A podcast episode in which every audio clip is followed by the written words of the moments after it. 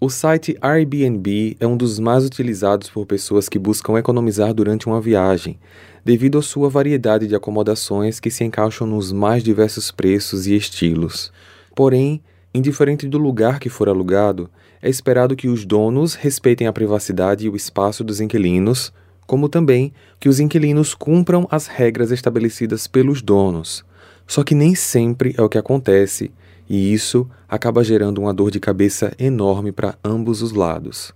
Hoje, vocês vão conhecer a história de Ramis Jonuzi, um rapaz que alugou um quarto na Austrália, mas que infelizmente não saiu da acomodação com vida.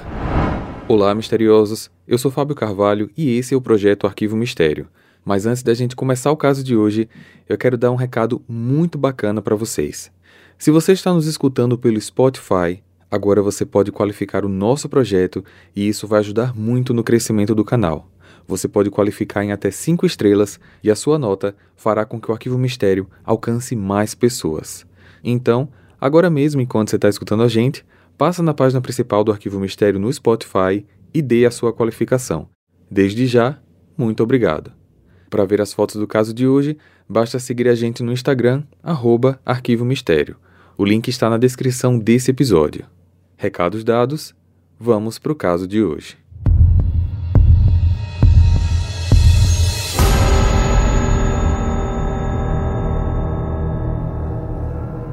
Ramos Januzzi foi um rapaz que em 2017, aos 36 anos, alugou temporariamente um quarto numa casa que ficava em Melbourne, na Austrália. Apesar desse caso ter sido bastante comentado no país, as informações de Rames são muito escassas. Sabe-se apenas que ele nasceu em 1981, na Austrália mesmo, tinha três irmãs e que era um rapaz muito feliz e carinhoso, até que infelizmente acabou caindo no vício das drogas. Quando Rames tinha 28 anos, ele começou a namorar um outro rapaz e os dois passaram a viver juntos. Eles tiveram um relacionamento que durou oito anos, Porém, nos últimos anos, essa relação tinha começado a ficar longe de ser perfeita. Familiares e amigos contam que antes do término do namoro, o parceiro de Rames costumava o trair e apresentava diversos comportamentos abusivos contra ele. Então, aos 36 anos, Rames terminou o namoro e, por não ter condições financeiras de arcar sozinho com o aluguel de um imóvel e outras despesas diversas como energia, água, gás, ele decidiu voltar a morar com os pais. Sair de casa para encarar o mundo pode não ser uma tarefa fácil, mas para um adulto que já morou sozinho e que de alguma maneira conseguiu ali uma independência, é muito difícil de retornar também. Quando moramos sozinhos, desenvolvemos nossas próprias rotinas e hábitos, o que acaba muitas vezes entrando em conflito com a convivência dos nossos pais. E esse foi um dos principais problemas que Rames enfrentou quando voltou a morar com a família.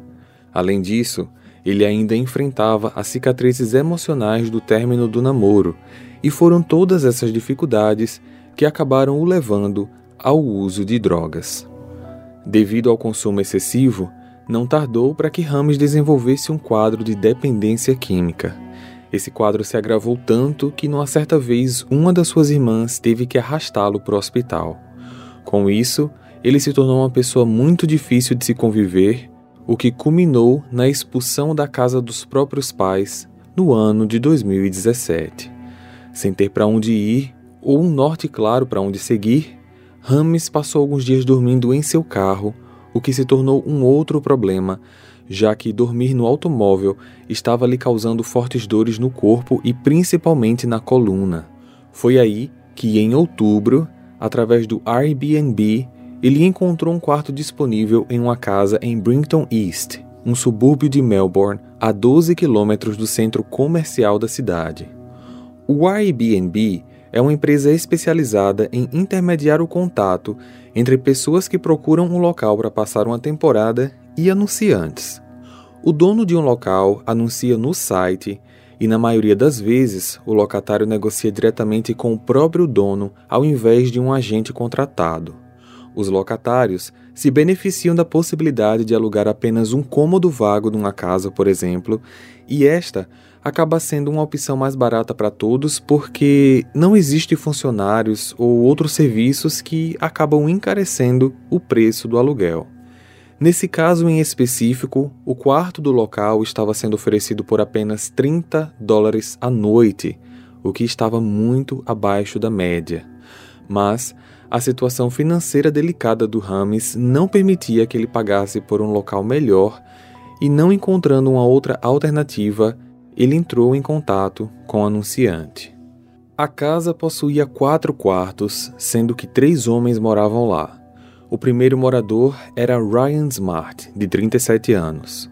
Ryan teve uma infância extremamente complicada, já que sua mãe era dependente química e incapaz de cuidar devidamente dele e da sua irmã. Algumas fontes dizem que a irmã do Ryan necessitava de cuidados especiais, foi colocada em um hospital psiquiátrico e depois no sistema público de adoção. Então, morando sozinho com a mãe e numa vida financeira instável, o jovem começou a enfrentar uma série de dificuldades. Ele não conseguia manter o emprego por muito tempo, se metia em várias confusões e não tardou para cair no mundo das drogas, assim como sua mãe. O segundo morador era Jason Colton, de 41 anos. Diferente do Ryan, Jason teve uma infância muito saudável e estável, tendo acesso ao sistema de educação privado e uma vida financeira confortável. Quando tinha 20 anos, ele começou a namorar uma mulher norueguesa que estava passando um tempo na Austrália. Quando ela teve que retornar ao seu país, Jason a acompanhou e os dois passaram a viver juntos na Noruega, onde tiveram um filho. Só que o comportamento do Jason começou a mudar depois de um tempo. Ele passou a apresentar atitudes abusivas e obsessivas perante a sua parceira, além de constantemente se meter em confusões como brigas em bares. As visitas do Jason às delegacias eram frequentes e, em 2013, acabaram culminando numa prisão após ele agredir violentamente a própria companheira. Jason passou três meses na cadeia até que foi deportado de volta para a Austrália. O terceiro e último morador era Craig Jonathan Levy, de 36 anos. Trabalhava como chefe de cozinha e usava drogas quase que diariamente gastando cerca de 250 dólares por semana. Ele também era o anfitrião, já que a casa estava no nome dele. Os outros dois moradores pagavam aluguel para morar lá, então Craig se beneficiava disso, mas as despesas comuns eram divididas, e por isso o quarto cômodo da casa era alugado para ajudar nas despesas. Apesar do Craig ser o dono, Ryan e Jason limpavam o local e às vezes negociavam as estadias com alguns inquilinos. Então, era uma troca de favores que beneficiava ali de alguma maneira todo mundo. E como essa não era a primeira vez que eles anunciavam, o local já possuía um histórico de feedbacks referentes aos aluguéis anteriores que, na verdade, não eram nada bons. As avaliações possuíam uma série de reclamações e notas extremamente baixas. Vários afirmavam que não se sentiam bem-vindos, confortáveis ou ao menos seguros, além de alguns ainda reportarem que tiveram seus pertences roubados durante a estadia. A presença de drogas, bebidas, garotas de programa e até mesmo da polícia eram constantes no local. Contudo, devido ao preço acessível, o local era quase sempre alugado e foi por causa desse quesito e da sua situação de vida atual que Rames acabou optando pelo quarto. Infelizmente, ele não sabia que o barato sairia caro, muito caro. Hey, você se interessa por crimes reais, serial killers, coisas macabras e tem um senso de humor um tanto quanto sórdido? Se sim, você não está sozinho. Se você precisa de um lugar recheado de pessoas como você, Venha conhecer o podcast Pátria Amada Criminal. Todas as semanas tentamos entender o pior da humanidade. Nesse processo a gente ri, chora, fica brava, fofoca, porque afinal de contas é assim que a gente fala quando está entre amigos. Suas novas melhores amigas trevosas estão aqui no Pátria Amada Criminal. No dia 18 de outubro de 2017, quando Rames chegou no imóvel, ele imediatamente sentiu a energia negativa dos moradores e da casa Só que ele não tinha outra escolha. Era aquilo o que a pouca economia dele podia pagar. Inicialmente, o quarto seria alugado por apenas três noites, dias 18, 19 e 20, sendo que na manhã do dia 21, um sábado, ele deveria sair. Porém, durante a estadia, Rames conversou com Craig e pediu a ajuda dele para que ele ficasse um pouco mais com o quarto, sem custos, explicando que não tinha condições de pagar por mais diárias, como também não tinha para onde ir. Para comprovar que ele não estava mentindo, Rames mostrou ao Craig sua conta bancária através do aplicativo do celular, que na ocasião tinha somente 6 dólares. Craig autorizou que Rames ficasse com o quarto até o final da semana, nada mais do que isso, até porque, dessa maneira, os moradores estariam deixando de ganhar dinheiro. Assim, Rames conseguiu ficar mais dois dias na casa devendo sair então na segunda-feira de manhã, dia 23 de outubro. Durante a estadia, Rames saía de manhã e só voltava à noite. Ele comentava com os moradores que estava procurando emprego, mas estava sendo uma tarefa muito difícil e que antes de voltar para o local, ele chegava a pedir trocados na rua para poder comprar algo para comer. Só que, ao final desses dois dias extras, Craig subitamente mudou de ideia e foi cobrar do hóspede todos os dias que ele havia passado no quarto. Desesperado, Rames explicou que mal tinha conseguido dinheiro para se alimentar, mostrou novamente o saldo da conta bancária ainda com a mesma quantidade de antes e implorou para que pudesse ficar mais um tempo. Rames conseguiu ficar mais dois dias na casa, só que o clima ficava cada vez mais hostil e indiretamente a permanência dele estava se tornando um incômodo para os outros moradores. Na manhã do dia 25, sete dias após sua chegada, seria o momento em que Rames deveria sair do imóvel.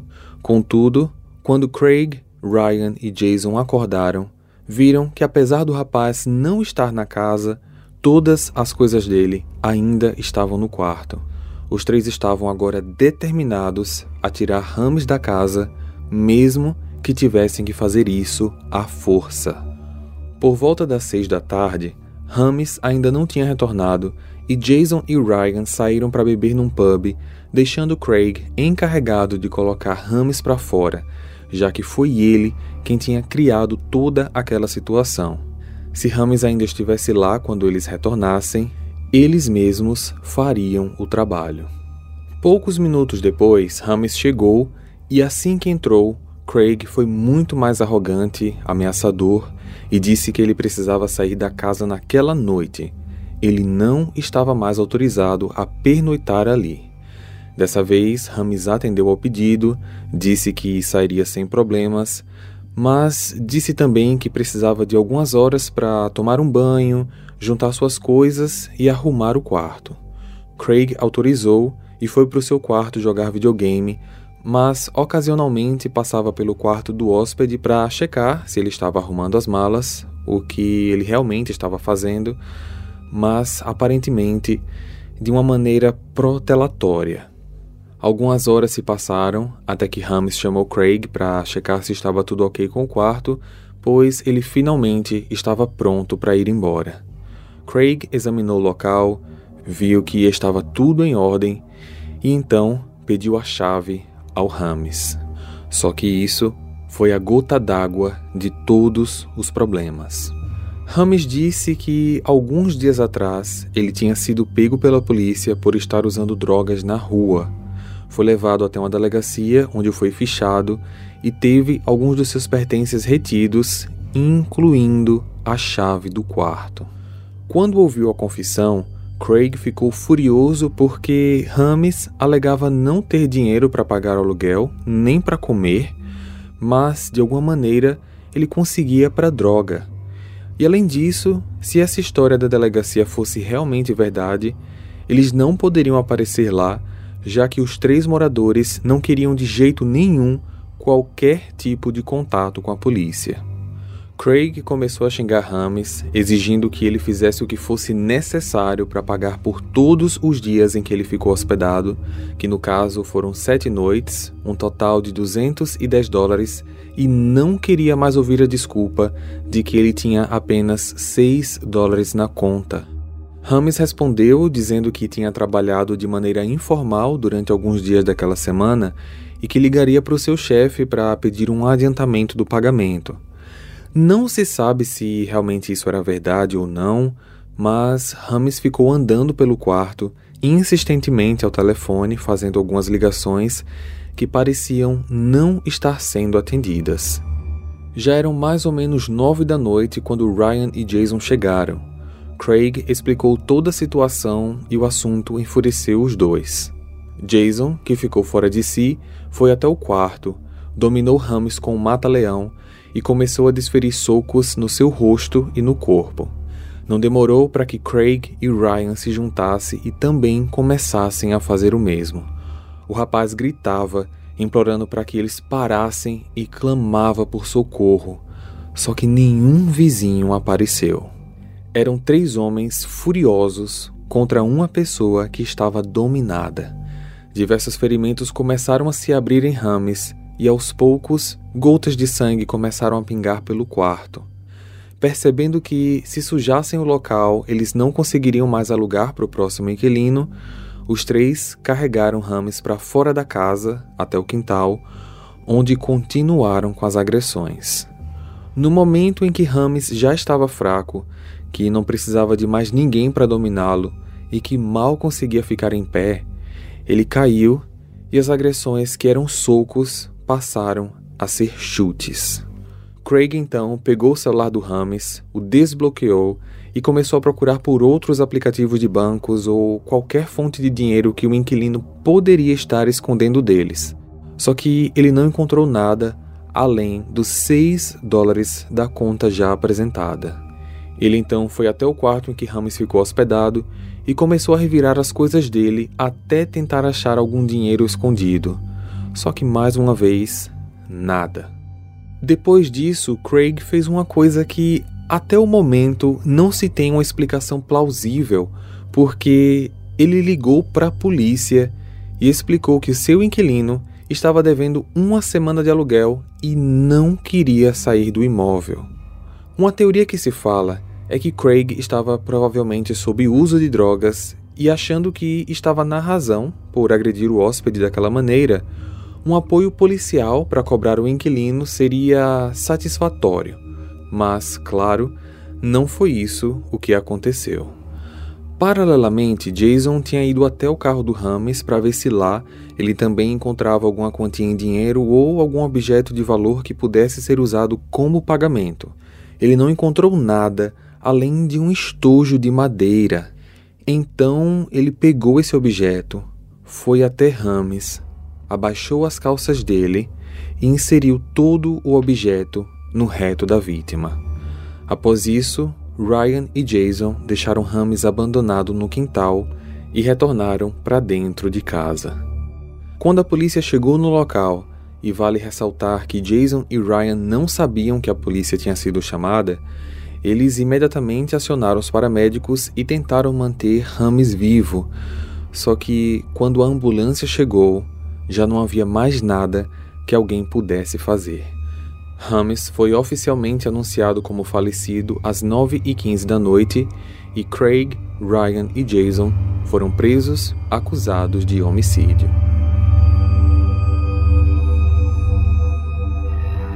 Na autópsia, o laudo informou que a causa da morte foi hemorragia interna e como em seu organismo também foram encontrados diversos tipos diferentes de drogas ilícitas, foi suposto pelo médico que isso muito provavelmente ajudou Rames a não sofrer tanto. Durante o julgamento, uma vizinha deu um depoimento informando que ouviu gritos de socorro do Rames, só que ela não quis se envolver porque se tratava dos vizinhos que já eram conhecidos por causar bastante confusão na vizinhança. Contudo, o mínimo que ela poderia fazer seria chamar a polícia através de uma ligação anônima. Assim como num caso que eu já apresentei aqui no canal, Terror na Lululemon, os funcionários de uma loja da Apple escutaram barulhos de coisas quebrando e gritos exagerados de duas mulheres na loja ao lado, no caso, a Lululemon, mas preferiram não fazer nada porque eles acreditavam que aquilo se tratava de apenas duas amigas brigando. Na manhã seguinte, eles souberam do crime horrendo que tinha acontecido ali. A não ação desses funcionários que poderiam ao menos ligar para a polícia, acabou por não salvar uma vida, exatamente como aconteceu aqui. Craig, Ryan e Jason se declararam culpados por homicídio culposo quando não há intenção de matar. Os três alegaram ainda que as ações executadas foram, na verdade, uma reação ao ataque que Rames tinha feito ao usar uma chave inglesa para tentar atacar os moradores após ele ter sido cobrado pelas diárias. Só que essa tese foi refutada, já que nenhum dos três apresentavam quaisquer ferimentos no corpo, como também a brutalidade exercida contra a vítima extrapolava qualquer possibilidade de argumento de legítima defesa. O Jason alegou ainda que, apesar de não ter a intenção de matar, Rames mereceu tudo o que aconteceu porque ele não tinha demonstrado nenhum respeito como hóspede. Assim que estava para complementar seu comentário, o Jason teve a sua fala interrompida pelo advogado, já que essa declaração, claro, só prejudicaria a sua sentença. Apesar de aparentemente os três atuarem de maneira igualitária no crime, cada um recebeu uma pena diferente. Craig foi condenado a oito anos, Ryan a nove e Jason a treze, todas as sentenças em regime fechado. Rames enfrentava um problema sério com o uso de drogas, estava expulso de casa e aparentemente não tinha dinheiro nem para comer. Poderia sim também de alguma forma estar extrapolando alguma ética e boa conduta permanecendo no imóvel por um período extra, mas ele fez isso com a autorização do responsável. E mesmo que esse não fosse o caso, nada justifica tamanha agressão. Ao atacar Rames fisicamente, Craig, Ryan e Jason perderam o que eles tinham durante todo aquele período: a razão. Agora, mesmo que para muitos as penas deles não tenham sido justas, eles vão pagar pelo que fizeram atrás das grades.